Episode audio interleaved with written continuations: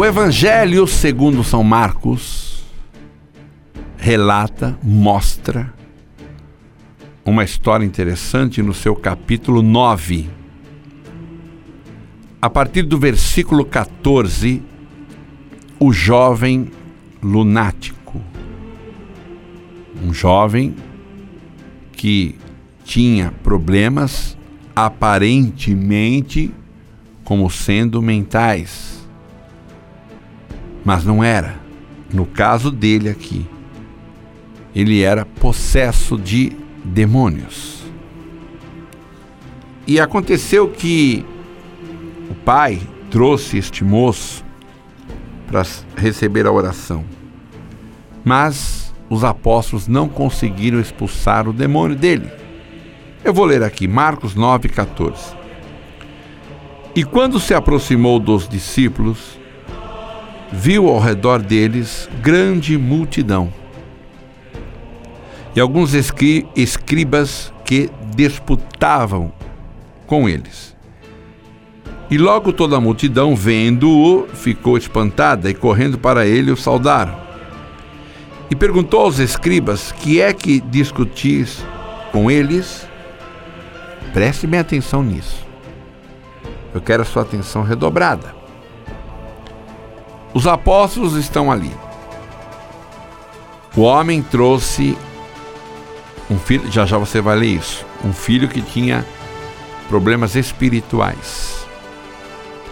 E os escribas estavam discutindo com os apóstolos, não os apóstolos discutindo com eles.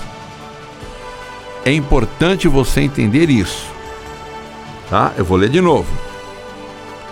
E quando se aproximou dos discípulos, viu ao redor deles grande multidão e alguns escribas que disputavam com eles. Quem disputava? Os escribas. E logo toda a multidão, vendo, ficou espantada e correndo para ele o saudaram. E perguntou aos escribas: Que é que discutir com eles?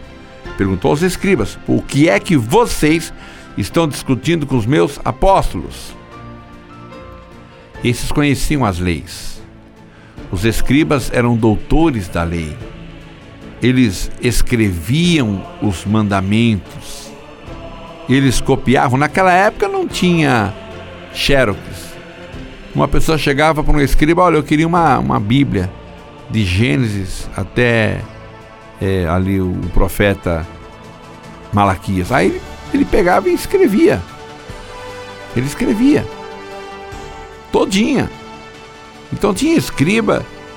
Você imagina o trabalho de escrever tudo isso. Aí ele acabava, tinha que escrever de novo. Acabava, tinha que escrever de novo. Imagina a, a dificuldade que era. Não era todo mundo que tinha acesso à palavra por causa disso. Então, este, este fato aqui ocorre com pessoas que conheciam a palavra de Deus e conheciam muito bem. Conheciam muito bem.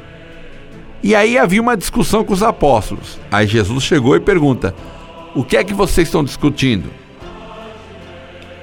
Aí, o que aconteceu? E perguntou aos escribas: O que é que discute com eles? E um da multidão respondendo disse: Mestre, trouxe-te o meu filho, que tem um espírito mudo. E este, onde quer que o apanha, despedaça-o e ele espuma e range os dentes e vai se secando. E eu disse aos teus discípulos que o expulsassem, mas não puderam. Veja só, veja só. É uma coisa interessante aqui. Tem muita gente que se acha muito conhecedor da Bíblia. E ao invés de usar o seu conhecimento para ativar a tua fé, ele usa para te desanimar. Ele usa para te colocar para baixo. Eu sei que Deus está falando com alguém aqui, com muita gente, mas com alguém especial. Você aceitou a Jesus, Você ora, você busca, você clama, você está querendo servir ao Senhor bonitinho. Aí vem aquela pessoa que é crente há não sei quantos anos, nunca ligou para você, agora fica no teu pé. Agora fica te perturbando. Qual é a igreja que você está indo? Qual é a igreja? Aí você fala ali, hum, cuidado. E a pessoa, tadinha, a pessoa, ela fica desorientada. Ela fala: Meu Deus, eu fui lá na igreja, aceitei a Jesus como Salvador, e agora a igreja que eu estou indo não presta. Não estou entendendo nada. Não estou compreendendo. Tem gente que ao invés de usar o conhecimento para te erguer, quer te derrubar. Parece que ele quer a salvação só para ele. Ele não acredita que você também vai ser salvo. Ao invés de ficar feliz, ao invés de ficar contente. Tinha uma senhora, ela morava no, lá em Santo André, quando eu era pastor ali, junto com o pastor Rodney Palharim. E essa mulher, ela mexia com feitiçaria. E os crentes passavam perto dela. Hum, tá amarrado, em nome de Jesus, amarrado. Essa aí já está no inferno. Essa aí já está perdida. O sangue de Jesus tem poder. Mal conversavam com ela. E um dia ela foi na Paz e Vida Lógico, eu só fui pastor da Paz e Vida, nunca fui de nenhuma outra igreja, desde quando eu nasci na fé. E essa mulher, essa mulher, ela, ela estava ali é, no culto e ficou possessa de uma maneira terrível. E nós oramos e Jesus libertou, Jesus salvou ela. Jesus é, fez com que ela fosse abençoada ali. Muito bem, muito bem. É, aí as crentes, as crentes ir na casa dela. Que igreja você está indo, irmã? Ah, olha, graças a Deus, estou indo lá na paz e vida. Eu, ó, tô jogando joguei fora todos esses meus ídolos. Ela tinha um ídolo que era o próprio diabo. Era, era um diabo com chifre e tudo. Ela tinha que dar pinga para ele todo dia, cerveja. Ela punha lá para ele todo dia de manhã. E nós quebramos, queimamos tudo aquilo. E ela se libertou. Aí começaram na paz e vida. Irmã, Lá não tem doutrina. É? Pode não ter doutrina. Não tem doutrina mesmo de homem, né? Tem doutrina bíblica, não tem doutrina de homem. Quando na época eu preguei sobre Rebeca, que ela ganhou uma pulseira e, e pendentes para colocar na orelha, muita gente tortava o nariz, mas tá escrito, vou fazer o quê? Você acha que o bezerro de ouro foi feito com o quê? com os brincos tirados dos filhos e das filhas do povo de Israel. Não foi isso está escrito lá? Deus não mandou? Deus não estava achando ruim que eles usassem os brincos. Deus estava achando ruim que fizeram bezerro de ouro. Isso sim. Bom, enfim. Lá não tem doutrina. Cuidado. E a irmã começou a ficar confusa. Aí veio outra de outra igreja e falou para ela que a única igreja que ia subir era dela. Ai, meu Deus do céu. A mulher começou a fazer uma salada na cabeça dela. Falou, irmã, tem misericórdia. Onde foi que Jesus te trouxe? Onde foi que você foi liberta? Misericórdia. Então, eu estou dando um conselho para você que está me ouvindo aí. Não seja fraco ou fraca. Onde o Senhor te chamou? Aonde você foi liberto? Onde você conheceu o Senhor? Não vai atrás de conversa. Jesus sabe o que faz. Então ele, olha, aí, aí te convidam. Isso aí é, é, é uma coisa muito ruim. Eu ia falar pilantragem, né? Mas não vou falar não, apesar que eu já falei. Mas não vou falar. Mas já falei, mas não vou falar. Amém? Mas que é? Ô irmã, você quer ir comigo lá na minha igreja, conhecer lá minha igreja? Ah, vou, vou. Tudo bem, não tem problema nenhum. Aí vai no culto.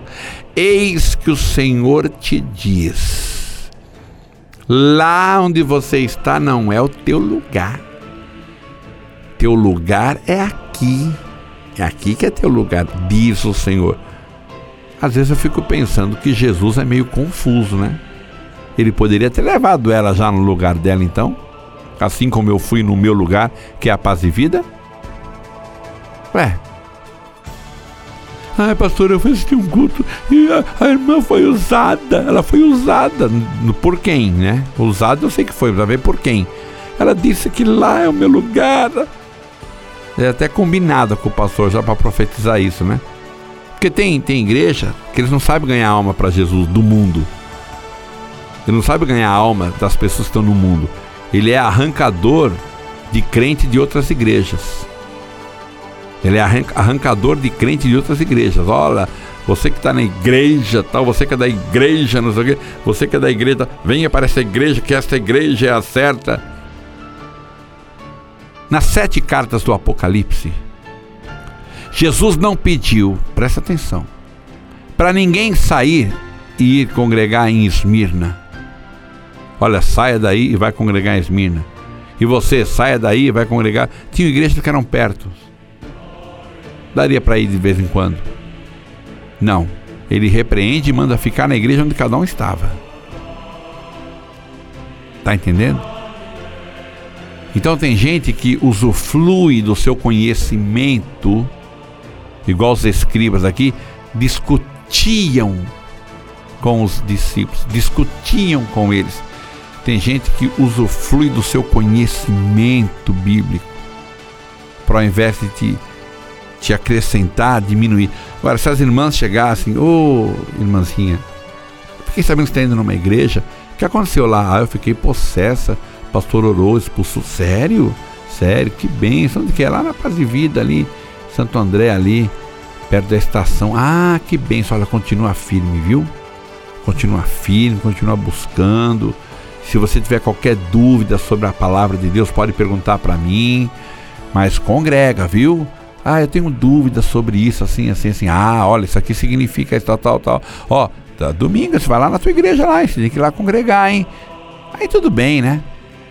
Mas não, a pessoa se converte, aí aparece os crentes de cara fechada, cara emburrada, dizendo que é, o lugar certo é aqui, não é lá. Cuidado, viu, irmão? Se você está sofrendo esse tipo de assédio, guarda a palavra que eu estou pregando para você aí. Chega na pessoa e fala: escuta, olha, para você vir aqui tirar minha paz, eu não preciso não. Eu não conheço muito bem a palavra. Vamos fazer o seguinte: eh, vamos. Ah, vamos fazer o seguinte: você quer ver a pessoa cair fora? Você quer, quer que ela caia fora? Quer que ela saia do teu pé? Olha, vamos fazer o seguinte: Domingo você vai comigo na minha igreja e tudo que você está falando você vai falar para o meu pastor. Se o meu pastor disser que a igreja dele não presta e, qual, e a que presta é a tua, então eu vou ficar com você. Você vai domingo comigo? A pessoa não vai. Fique em paz, viu? Porque ela gosta de dar de boa para quem conhece menos do que ela a Bíblia e não para quem conhece mais. Para quem conhece mais, ela cai fora. Então, quando alguém vier tirar a tua paz com esse tipo de coisa, ao invés de acrescentar, quer te diminuir, sabe? Então você fala isso, vai comigo na igreja. E fala isso lá, lá pro meu pastor, vamos ver o que o meu pastor vai falar. Aí, eu, aí se, se, ele falar que, que a tua igreja é melhor realmente, que a tua igreja é a que salva, então eu, eu vou com você. Ele não vai, mas não vai mesmo. Então, e veja que Jesus repreende os escribas, que conheciam mais a palavra do que os apóstolos. E os apóstolos oravam e já expulsavam demônios, coisas que muitos escribas não sabiam fazer, porque não tinham a fé em Cristo. Muitas pessoas, os apóstolos que eram pescadores, o outro era cobrador de impostos, não tinha muita experiência com esse negócio de Bíblia, de palavra, de Deus. Eles faziam acontecer em nome de Jesus sinais e prodígios e maravilhas, e os escribas ficavam incomodados com isso. É o que aconteceu com a irmã lá. Ficaram incomodados, não pode ser. Era uma mulher dessa tinha que ser liberta na minha igreja, na minha igreja, não numa igreja que apareceu agora aí paz e vida aí, não. Pode ser um negócio de não acredito nisso. Aí vão lá com inveja, inveja. Então os escribas com inveja foram lá e começaram a discutir com os discípulos. Aí Jesus falou: O que é que vocês discutem? E aí houve um silêncio, né? Em outro evangelho, o de Mateus fala que ficaram em silêncio, ninguém falou nada. Interessante, né? Tá vendo? Ninguém falou nada. Sabe aquele que fica na tua cabeça? Pé, pé, pé, pé. Vamos lá conversar com o meu pastor? Aí ele não fala nada. Não vou, não. Aí o pai do menino disse: Olha, é o meu filho.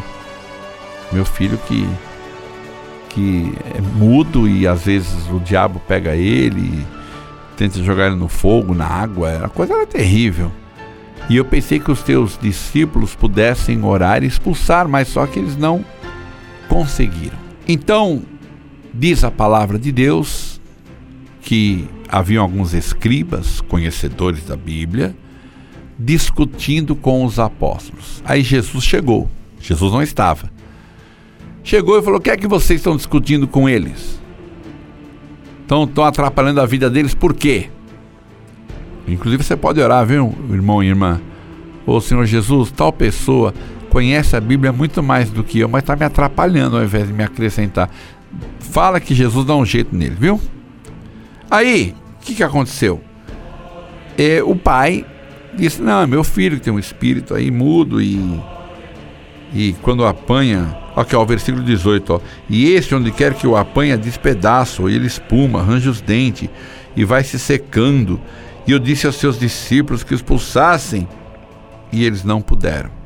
Aí Jesus vai dizer: E ele respondendo lhes disse: Ó geração incrédula, até quando estarei convosco? Até quando vocês sofrerão ainda? Trazei-mo. E trouxeram-lhe. E quando ele viu, logo o espírito agitou com violência e caindo endemoniado por terra, revolvia-se espumando. E perguntou ao pai dele: Quanto tempo há que lhe acontece isso? E ele disse-lhe: Desde a infância. E muitas vezes o tem lançado no fogo e na água para o destruir. Mas se tu podes fazer alguma coisa, tem compaixão de nós e ajuda-nos. Presta atenção aqui. Eu quero chamar a atenção mais um pouquinho. Aqueles escribas não tiveram dó do menino que era endemoniado. Tiveram compaixão. Tinham compaixão na sua religião, no seu entendimento, na, no seu templo, mas não tinha dó das pessoas, não tinha misericórdia de ver alguém sofrendo e podendo ser liberto.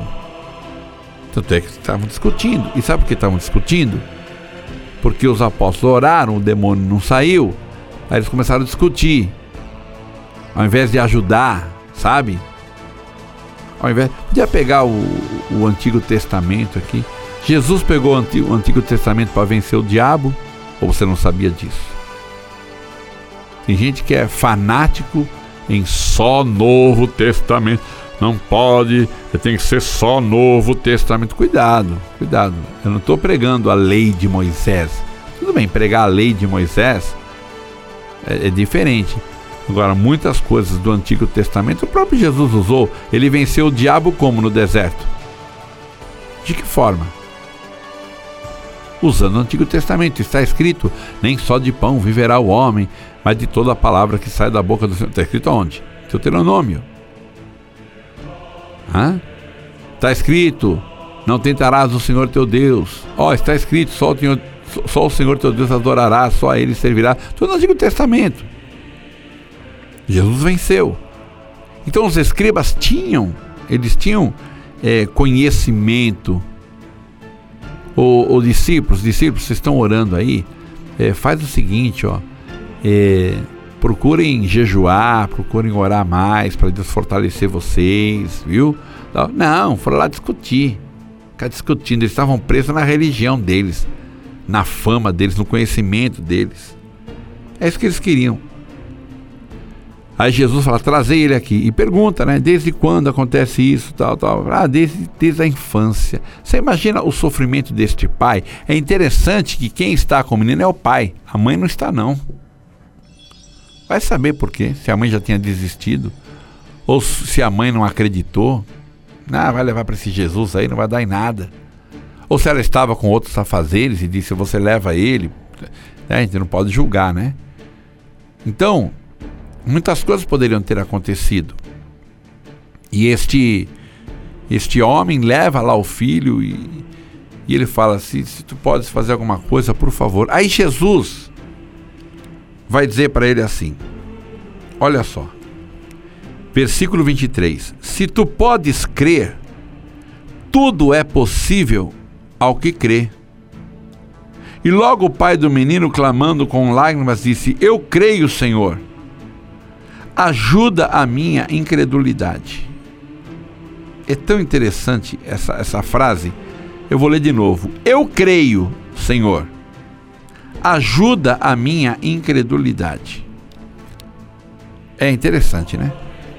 Eu creio. Ajuda a minha incredulidade. Peraí, crê ou não? E agora? O, o, o certo seria assim, ó. Eu, eu não creio, não acredito, Jesus. Desculpa, eu não acredito. Mas ajuda a minha incredulidade. Mas ele disse: Eu creio. Ou seja, eu estou trazendo ele até aqui e trouxe até aqui porque eu creio. Eu ouvi falar que outros ficaram libertos, que outros ficaram curados. Eu creio. Mas eu acho que a minha fé é muito pequena. Agora ficou melhor, né? Para entender o que, o que ele falou. O Senhor pode me ajudar? Ajuda a minha incredulidade. Ajuda. Cura ele. Para que eu possa realmente crer de todo o meu coração, de toda a minha alma. E aí Jesus diz: Vendo a multidão, que a multidão concorria, repreendeu o espírito imundo, dizendo-lhe: Espírito mudo e surdo, eu te ordeno sai dele e não entres mais nele. E ele, clamando e agitando com violência, saiu e ficou o menino como morto, de tal maneira que muitos diziam que estava morto. Não, não, eu, preciso, preciso te mostrar uma coisa aqui. Não é fácil, não. irmão. Tem gente que não quer ir para o céu, não quer que você vai também, não, viu? Tem gente que não acrescenta nada, ele só critica a tua fé, só critica a igreja vem na tua casa te visitar. Vem visitar você na tua casa. E aí, tá indo na igreja, e aí vai pra igreja, e aí só vai na igreja. E o que acontece lá na igreja? E por que não sei o que da igreja? Sabe, a pessoa nem educada é. Porque se eu, vou visitar um, se eu for visitar um parente meu que é do candomblé, eu não vou chegar lá e aí, tá indo no candomblé? Você tá fazendo lá no candomblé? Não vou, eu tô indo visitar ele. Tô indo visitar ele. Ele é um parente, não é? Tô indo visitar. Eu tô na casa dele. Eu não tenho o direito de chegar na casa dele e ficar tirando a paz dele. Agora, tendo a oportunidade, eu vou pregar o evangelho. Lógico. Mas não ir lá tirar a paz dos outros. Tem gente que vai na casa dos outros, o que, que é esse, né, esse quadro? E esse outro quadro aqui? Isso aí, você sabe que isso aí é o diabo, viu? Você sabe que lá é o demônio, viu? Sabe? Tem gente que não tem educação. E não ganha alma por causa da falta de educação e de sabedoria para ganhar uma alma. Sabe? Não fala nada, deixa quieto. Um dia a pessoa pode se incomodar e perguntar. Você fala, você está pedindo a minha opinião? A minha opinião é essa. Eu tô achando estranho esse quadro aí, né? Esse homem todo de vermelho, com dois chifres, e este rabo, ele tá parecendo mal o diabo, não tá? É, você acha que, que, que atrai coisa ruim? Olha, boa, não tô vendo não, né? Enfim, enfim, né, irmãos? Ninguém vai ter um quadro desse, né? Só se for satânico. Mas tem gente que vai ver quadro, estátua, essa estátua aqui, isso aqui. Tomar cuidado, irmãos. Tem estátua que não é imagem, que não é ídolo. É, mas é estátua, não farei imagem, não farei para adorar. Para adorar, com uma adoração, né? Tem estátuas que ela é só um enfeite. Tem quadros que é só um enfeite. Essa foto de quem que é? De um parente meu que já morreu, era do meu pai. Mas, tira essa idolatria da idolatria. A pessoa não está orando pela foto, ela só tem a foto. A gente vê cada coisa, sabe? Pessoas que são perturbadas. Perturbadas espiritualmente. Ela, ela, ela parece ser muito santa e libertona, mas na verdade é perturbada. Que quando chega, e aquele crente, quando chega, os parentes já falam: Ih, lá vem tirar minha paz. Sabe, você tem que ser o crente que quando chega, as pessoas têm prazer de te ver. Prazer.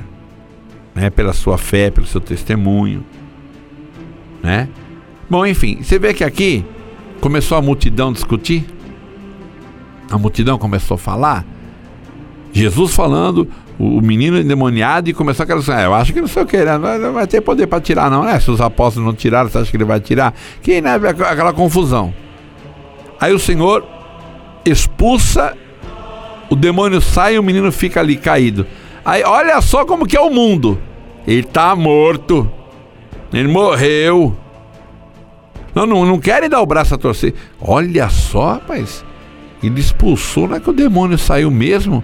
Olha, o menino está até descansando. Olha, de tão cansado que ele estava, ficou descansando. Não, está morto. Ele expulsou o demônio, mas está morto.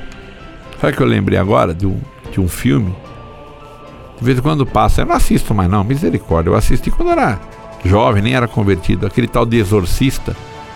O, o, o padre conseguiu tirar o demônio, só que o padre morreu, né? O demônio matou ele. Sabe? É a mesma coisa, né? Ele expulsou o demônio, mas o, o padre morreu. No filme, né? No filme. E aqui não, Jesus expulsou e falaram que o menino estava morto. É, ele expulsou, mas o menino está morto. Começaram a falar, né? Bom, enfim. Mas Jesus, tomando-o pela mão, o ergueu e ele se levantou. E quando entrou em casa, os seus discípulos lhe perguntaram à parte: Por que não pudemos nós expulsar?